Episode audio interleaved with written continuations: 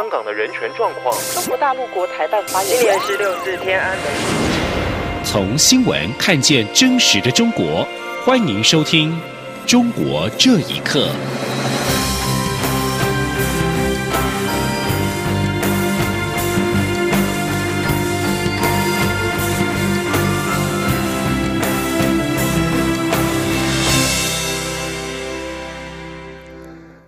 各位好，欢迎收听《中国这一刻》。在香港各界在五号发动罢工、罢市、罢课的三罢之后，中国国务院港澳事务办公室在今天就香港的情势发表谈话，重申北京坚定支持香港特首林郑月娥，并对香港警队严正执法表达敬意。港澳办并且称，香港现在最重要的任务就是治暴治乱，恢复秩序。而这是港澳办近两个礼拜以来第二次针对香港事务召开的记者会。而针对在记者会上港澳办有关于台湾干预香港事务的说法，陆委会也在晚上回应表示，香港今天不稳定的局势罪魁祸首就是提出修改逃犯条例的港府，以及打压人权、钳制司法的中共当局。在面对港人诉求以及国际社会的疑虑，相关方面仍不知自省、推诿卸责。这不是负责任政府应有的态度。陆委会认为，层出不穷的无稽之谈、推诿之词，无法掩饰中共打压香港民主人权的事实真相。呼吁中共跟港府应该脱下有色的眼镜，清醒面对问题，并且以诚意和善意认真回应香港民众的诉求，才是解决香港乱局、重拾民众信任的关键所在。而刻意扭曲解读各界维护人权公益的发言。才是颠倒黑白是非不分，更凸显中共不倾听民意的独断其权的本质。而在香港各界在五号发动了罢工、罢市、罢课的三罢之后，香港反送中示威者也在今天召开民间记者会，促请港府停止镇压，并且尽快回应民间的五大诉求。这场民间记者会，并且呼吁港府不必浪费行政资源召开警方或其他的政府部门每天的记者会，企图以这些手段模糊问题焦点。同时，香港警方在下午也针对了五号港民发起的三罢行动召开记者会。香港警察公共关系科高级警司江永祥表示，警方在五号共拘捕了一百四十八人，其中最年轻的一人只有四十三岁。他并且指出，警方五号使用了大约八百发的催泪弹、一百四十发的橡胶子弹跟二十发的海绵弹。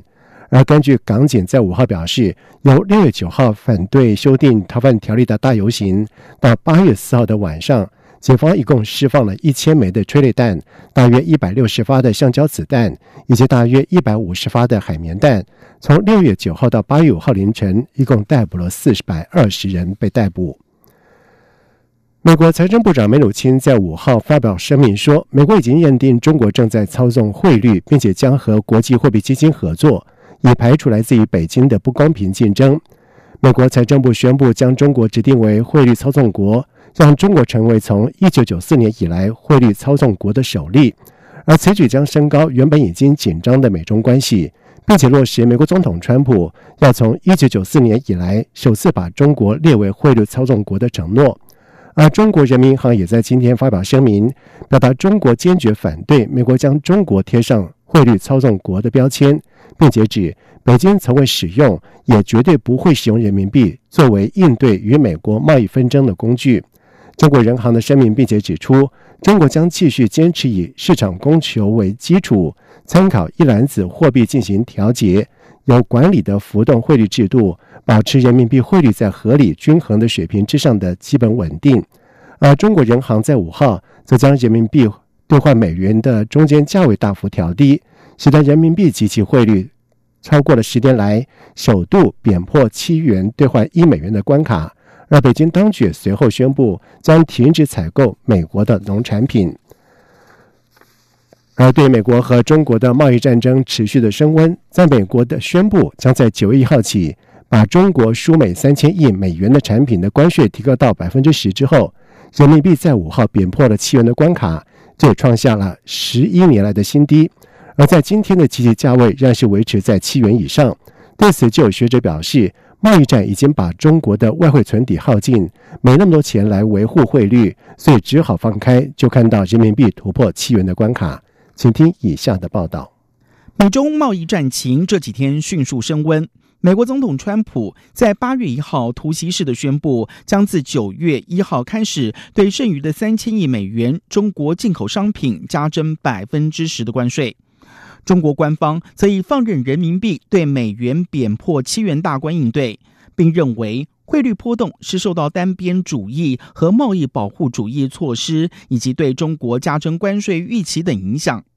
中国人民银行还重申，有经验、有信心、有能力保持人民币汇率在合理均衡水准上基本稳定。对此，在北京的中国独立经济学家巩胜利认为，这一次人民币对美元汇率贬值和联准会日前降息有关。他并预测，人民币和美元在这种情况之下，中国对美国的贸易可能会更加困难。龚胜礼说：“美元这次降息了以后，按道理来讲，人民币也应该跟着美元来降息。但是如果美元放出来的更多，可能造成的一个结果就是使用的人民币会比以前更要增加，那可能人民币更要贬值，那他就不敢降息，是人民币没有办法的办法。”美国南卡大学商务教授谢田则指出，贸易战把中国的外汇存底耗尽了，允许人民币贬值是不得已的做法。谢田说：“他一方面呢，也许想着这个贬低人民币汇率，就要注意出口。呃，但实际上呢，又由于他自己印了好多钞票的，不得不让人民币放开呢，他控制不住了，操控不了了，你没有那么多钱，贸易战把他的外汇。”存底正在耗尽，他也没那么多钱来维护，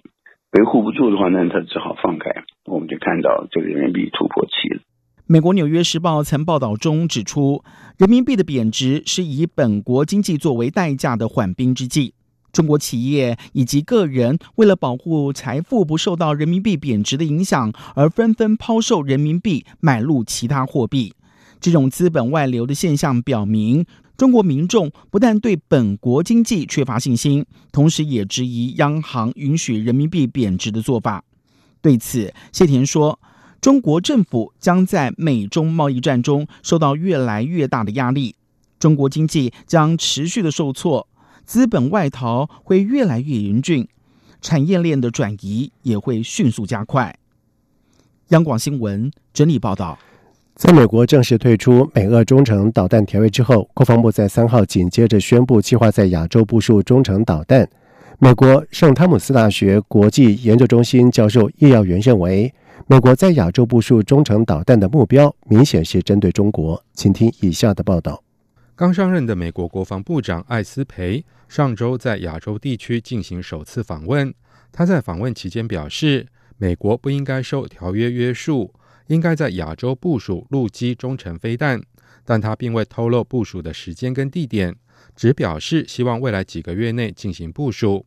就在艾斯培表态的前一天，美国正式退出跟前苏联在一九八七年签署的中程核飞弹条约，在不受条约束缚的情况下，美国将可以自由研发以及部署各类型的中程飞弹。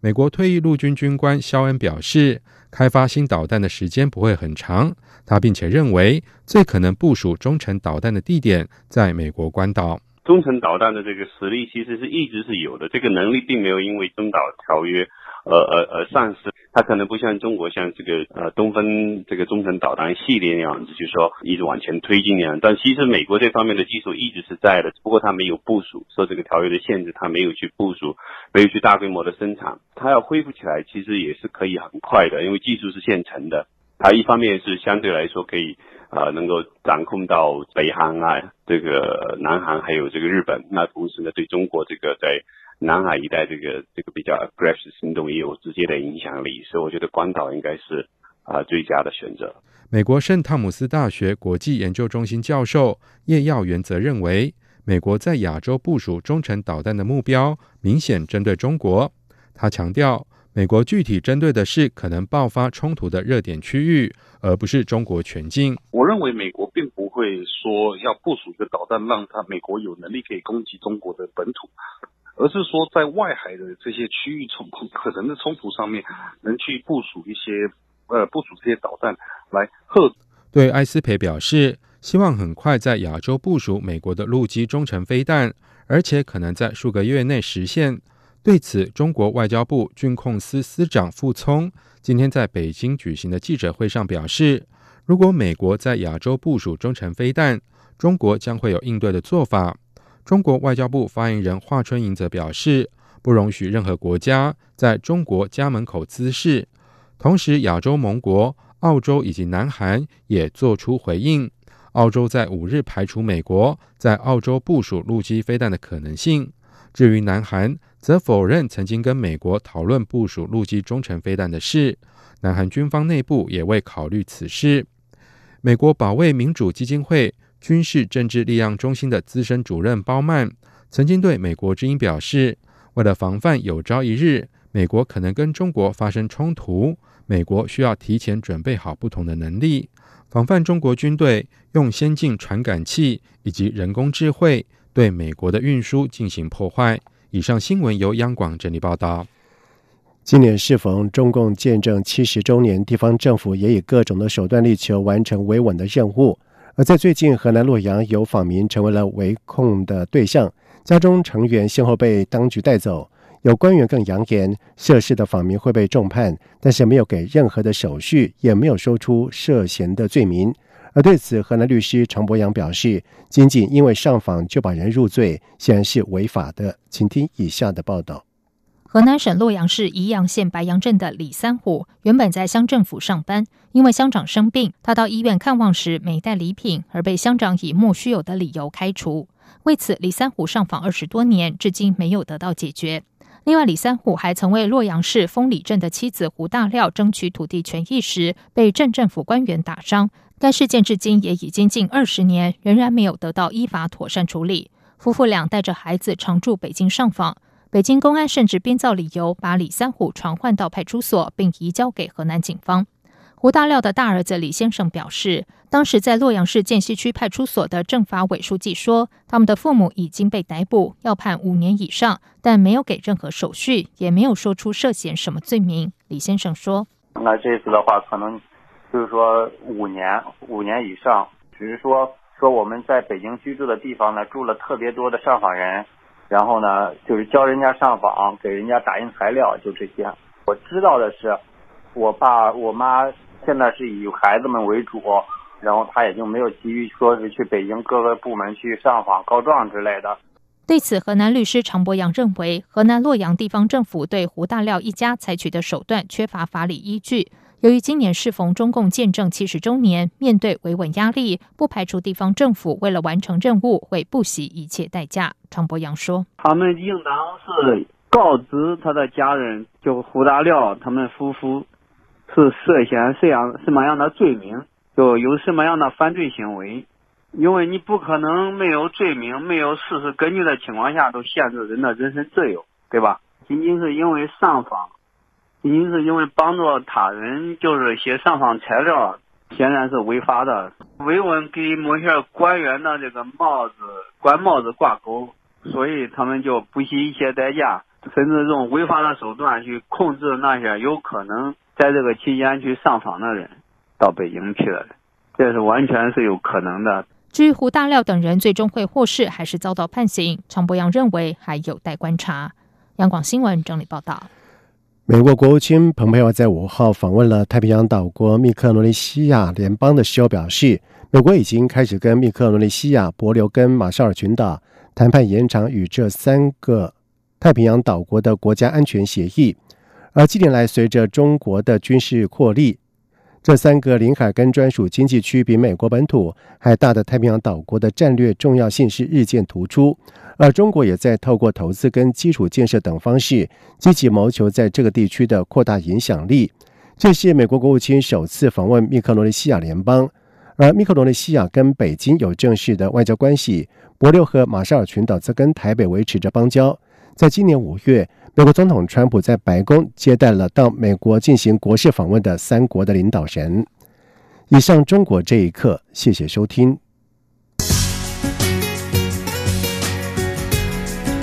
这里是中央广播电台台湾之音。